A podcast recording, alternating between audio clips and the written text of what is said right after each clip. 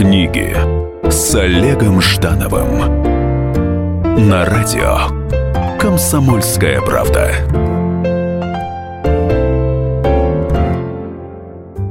Привет! В эфире книги с Олегом Ждановым. Как всегда, сегодня три книги, о содержании которых вы узнаете раньше, чем потратите деньги и заглянете под их обложку. Три книги, которые я прочел для вас и собственного развития. Три книги разных жанров и разных авторов в каждом выпуске нашей программы. Начнем с нехудожественной литературы или нон-фикшн. Нон-фикшн. Мир не знает мира.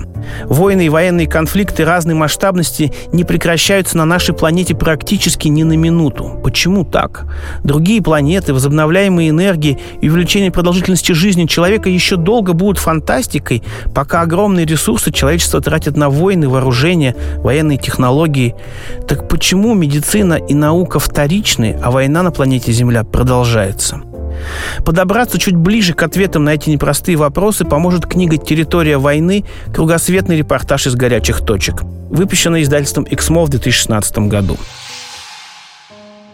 Войны и военные конфликты – это очень серьезное хроническое заболевание человечества.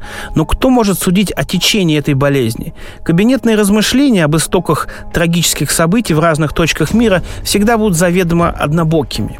О войне доподлинно и справедливо может говорить только человек, который через войну прошел. Солдат, житель территории военных действий, военный журналист – даже историки редко попадают в этот грустный рейтинг э, тех, кто имеет право судить наступающих и обороняющихся.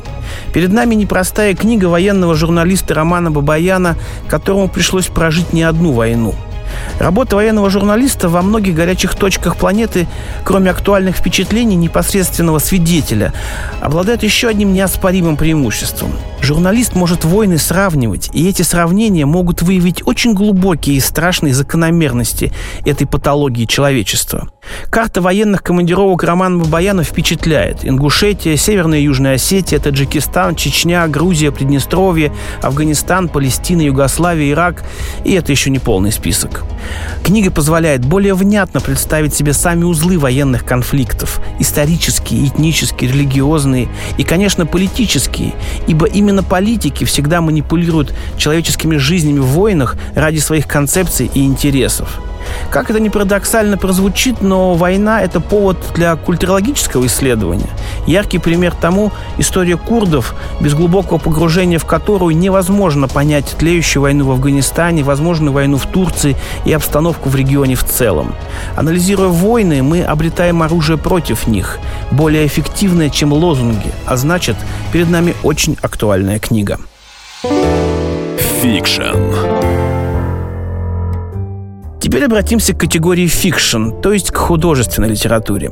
Настоящая детская литература нужна и детям, и взрослым. Детей она учит и развлекает, а взрослым дарит неповторимые минуты воспоминания о собственном детстве и сказочные минуты радости чтения книг собственным детям. Ответственность, родительская самореализация, очарование – эти мгновения ни с чем не сравнить, особенно когда речь идет о чтении книг с детьми до 10 лет. Пожалуй, это самое светлое время в процессе взросления ребенка и самая светлая ниша в детской литературе. «Волки на парашютах» и «Взрослые молчат» от издательства «Черная речка», 2016 год. Эти два сборника рассказов Аси Петровой, выпущенные в одной книге «Вальтом», безусловно, являются продолжением традиции детских рассказов Николая Носова и Виктора Драгунского. Нехитрый, но тем и очаровательный сюжет, совмещенный с тонкими психологическими монологами, размышлениями маленького героя о причинах происходящего в квартире, на улице, в школе, в мире, делают каждый рассказ настоящим погружением в мир маленького человечка. Весь пучок острых проблем взаимоотношений ребенка и мира взрослых раскрыт в рассказах очень ярко и многогранно. Тема возможной смерти бабушки и дедушки, летний досуг на даче, вранье как коммуникация, нудность взрослых и их нежелание отвечать на очень важные вопросы, дружба, учителя и классные руководители, адекватность собачьей клички, способы разозлить папу и разжалобить маму. Разве не волновало все это нынешних взрослых некоторое время тому назад? В этом смысле рассказы Аси Петровой – это напоминание взрослым об их же детских переживаниях. Но это не просто ностальгия, а действительно эффективный способ лучше понять своего ребенка и быть для него по-настоящему близким другом.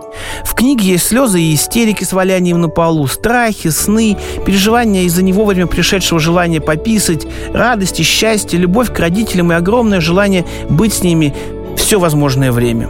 Безусловно, эти рассказы нужно читать вместе с ребенком, но даже если он благополучно заснул, не останавливайтесь и продолжайте читать, ведь эти рассказы и для вас тоже. Книга, способная удивить. И, наконец, книга «Удивление». Британский юмор и машины со всего света в одной книге. В век повсеместной визуализации писать о машинах столь емко и объемно – это признак большого мастера. Приветствуйте, Джереми Кларксон. Книга называется «Могло быть и хуже» от Альпины Нонфикшн 2016 года. Можете себе представить книгу об автомобилях без единой картинки? Причем о 122 автомобилях самых известных брендов – на такое способен только один человек в мире, даже учитывая несметное количество журналистов, пишущих об автомобилестроении и тест-драйвах. Это самый высокий человек на британском телевидении Джереми Кларксон. Его тексты сложно причислить к существующим жанрам. Эссе, фильетоны, обзоры, очерки – все мимо – Каждая буква полна саркастической мудрости профессионала высочайшего класса и знатока с, э, возможно, закамуфлированным презрением к маркетинговым играм автомобильных брендов и порой грубым ходам по созданию мыльных пузырей. Картинки книги действительно не нужны. Уж очень объемным получается образ каждой машины в коротких стендап-шоу от Кларксона. Машины встают у вас перед глазами во всем своем величии. Ну, или вне величия.